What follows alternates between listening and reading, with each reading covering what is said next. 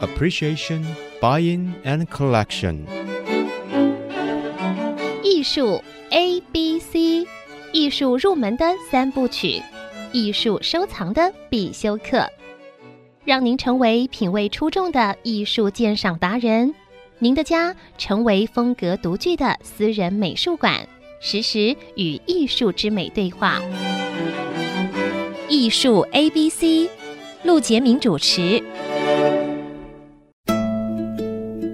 这里是爱思之音逐客广播 FM 九七点五，你所收听的节目是一说 A B C，我是陆杰明。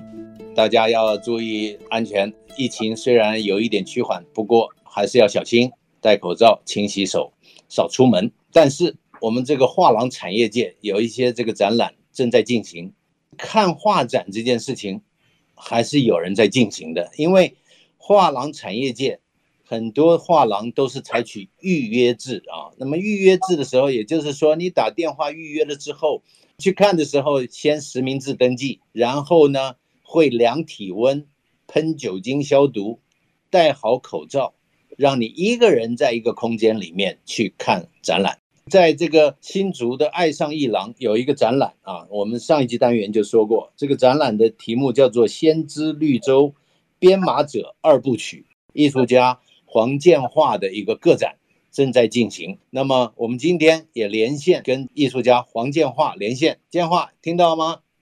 呃，陆老师好，各位听众大家好，欢迎建化再上节目啊，接受专访。那么我们上一集聊到，呃，你的那个创作的部分，也就是用数位的影像图案进行拼贴创作，大量的这个图案拼贴创作其实不太容易，因为用电脑里面你等于是要收集很多很多要创造的这些图腾，因为上一次我们聊到有两张，一个白噪音，一个暗物质，一白一黑，这里面有将近每一幅作品。不止上万的这个图片，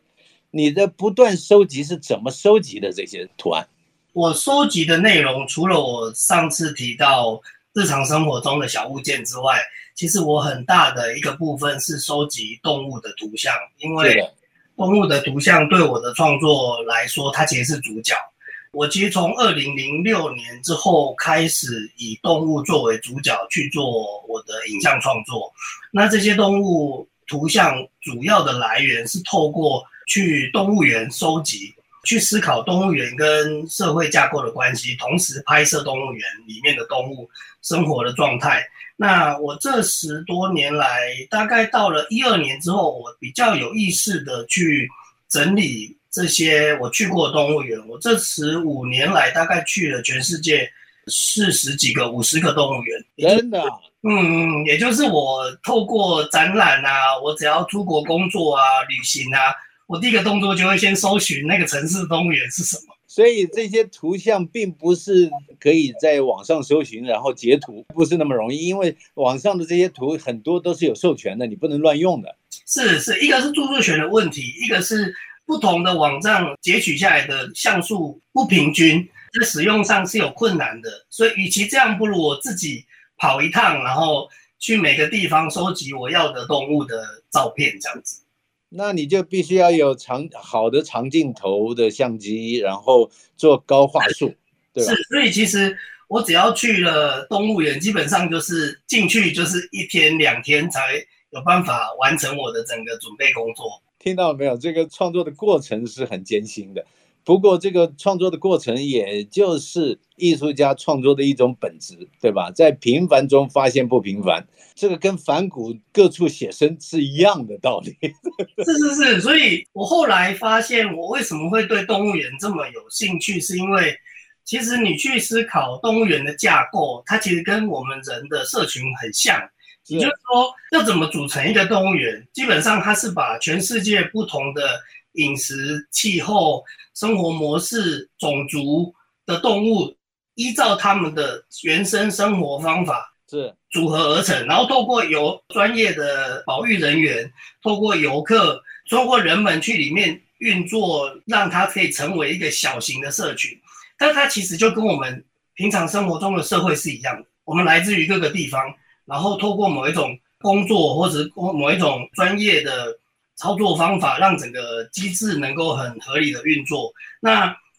与其说我拍摄的都是动物园，其实我后来发现，我比较有兴趣的其实是回到人的身上，因为我看的这些动物，其实就是等于在观察人的生活行为。了解，就是拟人化的，只是用动物来展现人的社群的概念。嗯、那么，可不可以插一句，就是说你跑了四十多个动物园，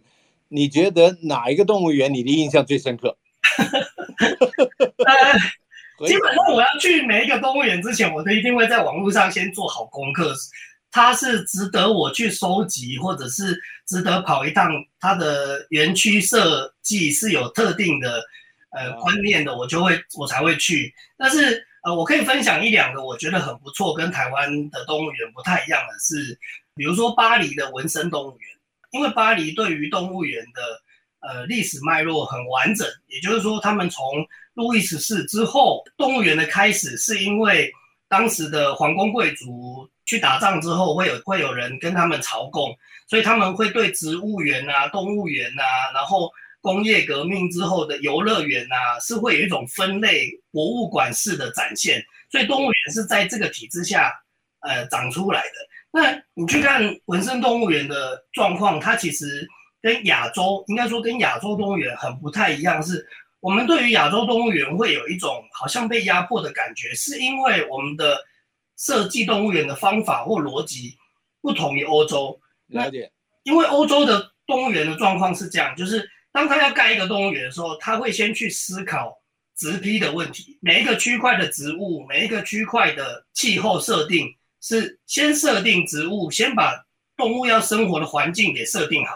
再来才在想动物要放在什么位置。哇，什么是位置是适合它的，最后才想人，人的问题是最后的，也就是人在里面行走的时候不会干扰到动物的生活，所以我们去逛欧洲的动物园会很像进入到一个森林公园的感觉，它跟自然是完全贴近的，在不干扰动物的状况下，甚至人的行走都不被发现的。但亚洲不是这个概念，亚洲是以人为主，没错，会有一个差异，就会有一个差异。我觉得这个是，甚至他们在设计动物园不会把动物逐一分开，也就是他设计的是一个生态链的问题。他可能把犀牛、长颈鹿、斑马、鸟类全部养在同一个区块，让它自己形成一个呃原生的生态链。我觉得这是很迷人的地方。太好了，所以在你的作品这个。流经基因脉络光先驱者这张图里面就可以看到，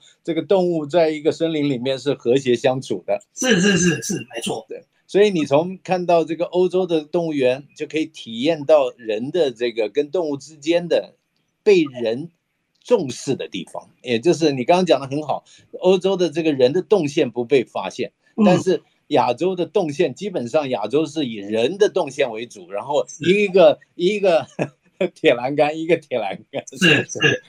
我们回到你创作，有一张叫做普莱米博士的游戏学课，这个你要不要讲一下？你想要表达什么？这件作品也有一个参照的艺术家，就是那一个把香蕉用胶带贴在墙上的那个。啊，对对。那我当时观念。我当时在做这件作品的时候，其实是一个很单纯的动机，就是我小时候是打那种快打旋风啊、玛丽兄弟游戏长大的小孩。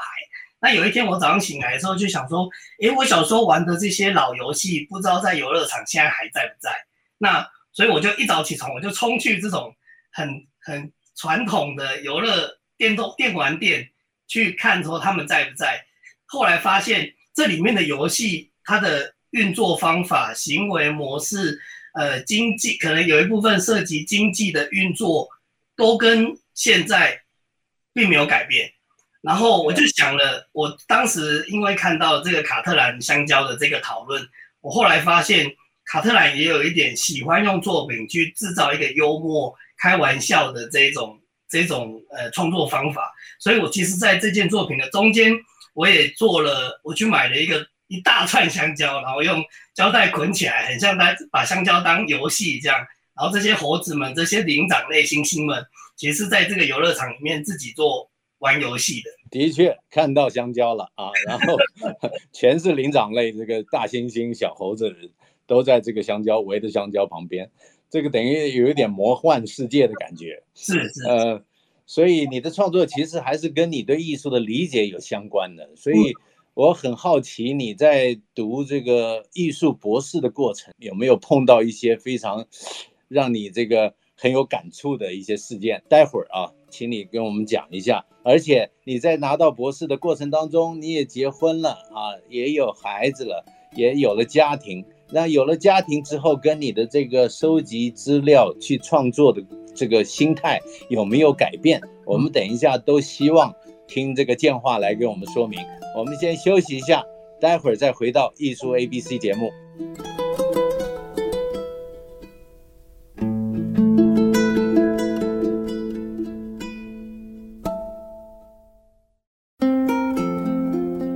欢迎回到艺术 ABC 节目，我是陆杰明。那么今天我们跟高雄的艺术家黄建华连线，建华，欢迎你来到节目。陆老师好，各位听众大家好。刚才有说到啊，你用动物园的方式来表达，你不断的收集各种动物，而且都是亲自啊跑到这些。动物园去收集，所以你的电脑我可以想象四十多个动物园。然后你这个创作的这个里面，我觉得很有意思的就是有一件啊，跟这次的这个展览题目有关的《先知绿洲》啊，《编码者二部曲》。这个黄建华的展览正在新竹的爱上艺廊展出。要是桃竹苗的朋友啊，或者是呃各地在网络上收听到这个节目的朋友，你要是喜欢黄建华的作品。你到现场去去看现场的时候，你可以这个去一下爱上一郎，因为爱上一郎很有意思，它是送子鸟来生殖中心啊，设计了一个爱上一郎，那么希望把他们收藏艺术的兴趣分享给所有认识的人，所以这个各位可以去爱上一郎看一下，而且也可以在七月底以前看到黄建华的这个展览，那么。我跟黄建华的专访里面谈到所有黄建华的这个作品图片，我都会放在我的脸书上，所以有兴趣的朋友听到这个节目，也可以上这个脸书或者上 IC 之音的官网去看到我们聊的黄建华的作品图片。那么刚才有提到啊，建华，呃，拿到博士学位是不容易的，可不可以问你拿博士学位的一共花了几年的时间？整个学业休息的年间应该是八年，但是其实我不完全八年都在学校里面，我可能有两年的时间作为艺术家驻村啊，出国展览啊。了解。真正读书的时间就是硬碰硬，大概就是六年的时间。漫长的六年，这六年之间读博士本来就不是件容易的事情。我当然想问你，你主要的论文的题目是哪一个方面的？我其实到了博士之后。持续对数位影像，因为从硕班开始延伸，所以我的论文的题目叫《数位摄影的动态观察策略》，就是我去思考了一个呃逻辑方法，一个呃方法论，去怎么观看数位摄影，从它的或许是从他的创作方式，从他的观念，从他对于软体的互动关系，一直到人跟人之间怎么使用呃数位软体。借以影响现在我们一般的日常生活的这个行为去做一个整合，然后我去思考一个方法，让我自己在创作上，或者是读过这本论文的人，可以更容易去理解什么是数位影像。所以它跟你的后来这一阶段的这个艺术创作是非常相关的，对吧？是是是，它其实就是我创作的一个过程的记录。因为对我来讲，念博士有一个比较辛苦的地方是。其实，在台湾创作的艺术家或大学生，你是从事创作艺术的，是很幸福的，因为你只要呃不断的做创作，其实不太需要去接触到什么太难的艰深的理论的阅读。但是到了博士之后，他很多时候其实是哲学、美学或者是一个理论上的引导。所以其实我自己念了博士之后，我在硕士之前，其实对于理论的涉猎其实不太多。一直到博士之后，我会发现这些理论其实是帮助我们去找到怎么去有更多创作模式或脉络的接触。也就是说，我如何做田野调查，就是又是一个我以前没有接触的部分。我怎么去整理我的资料？安排我的作品的配置，很多工作的细项都是呃，我其实在博士的这段期间所学会的。很有意思啊，这个数位创作，那基本上都在电脑里面。那这次在画廊展出的所有图像，事实上应该是你的一个电脑的图片的输出，对不对？是，应该说我的作品基本上是先拍摄实体，拍摄实体物，进到电脑里面重新做合成，然后透过现在的影像输出，输出成实体作品。很多人会在类别上的分类会去思考说，这是摄影吗？还是这是影像类的作品？对我来讲，我没有这么明确的做分类，因为对我来讲比较重要的应该是创作想法能不能透过世界的作品媒材或形式去表达，才是最重要的。所以，即便在某些美术馆收藏我作品的时候，他也会把我分类成甚至成是新媒体。了解。所以我很好奇，你的输出在这个画廊展出的时候有没有限量？不知道这个限量是你怎么安排的？呃，我的设定是这样，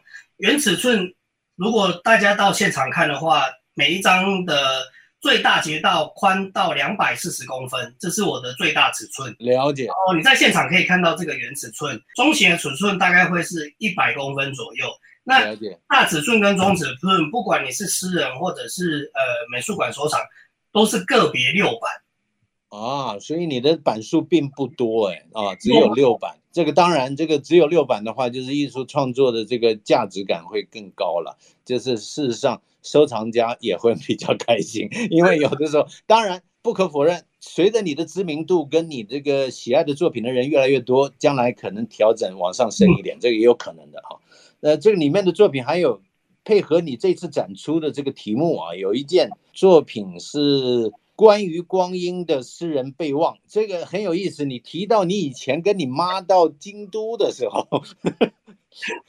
捡到一个指针，这是怎么回事？这个故事很有意思。这个其实是我自己去旅行，我妈妈没有跟我去，但是因为 我妈妈小时候，她一直告诉我说，她小时候在台湾住过那种日式平房哦，那种会挑高，然后下面会有一段悬空的那种日式平房，然后他不断的跟我陈述他小时候。住日式平房的一些生活经验。有一次我到京都去旅行的时候，想要去参观一个寺庙，结果就在这个门口捡到一个非常大的指针，指针大概你的手掌打开这么大，所以它不是一般的时钟，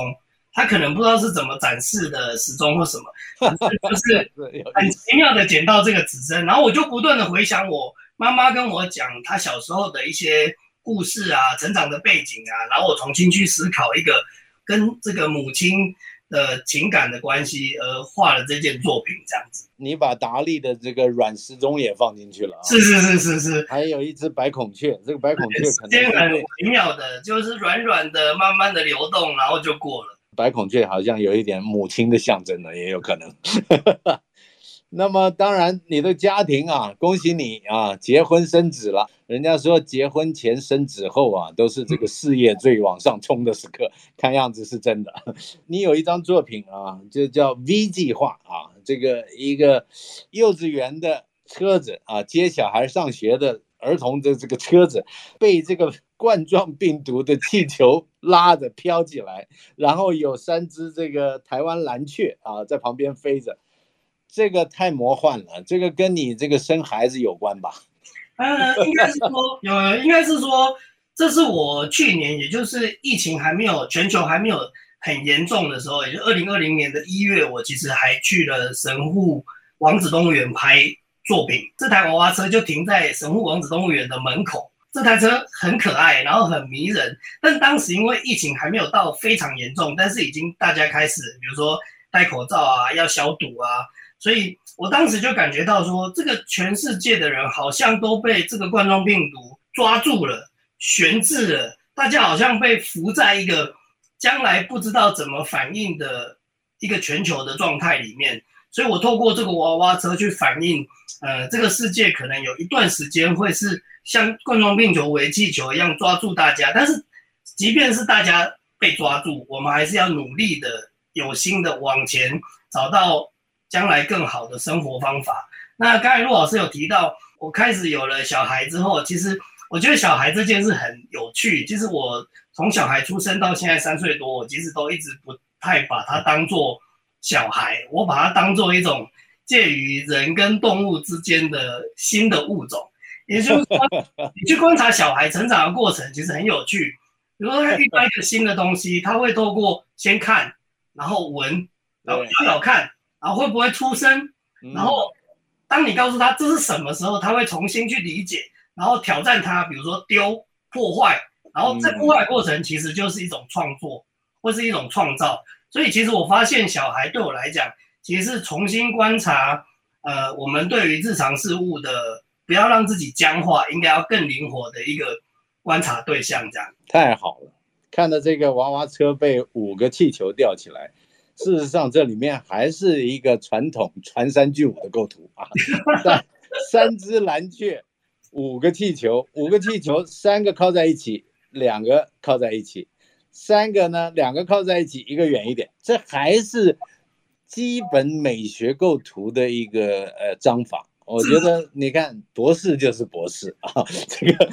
在表现数位的这个创作的时候，还是有注意传统的一个构图的章法。所以一张画构图好，其实是一一件作品耐看的手段。嗯嗯，佩服。那这个也谢谢建化这个接受我们的专访，感谢啊。希望大家在疫情过后，就是解封之后一样，呃，在这之前好好的照顾好自己。在如果解封之后，大家能够到现场的话。会希望大家能够到现场去看作品，因为现场的作品你会看到不同于网络上，比如说纸张的质感、纸张的材料。其实我选了很不错的呃材料去表现这一次有点奇幻，但是源于现实的场景。那同时，因为爱上伊朗也非常用心，其实也准备了一些活动，所以这个活动会同时公布在之后，不断更新在爱上伊朗的 IG 啊，然后 Line 啊、FB。我们会有很多好玩的，甚至是好吃好喝的在现场，希望大家我们确定时间之后，大家一起来玩这样子。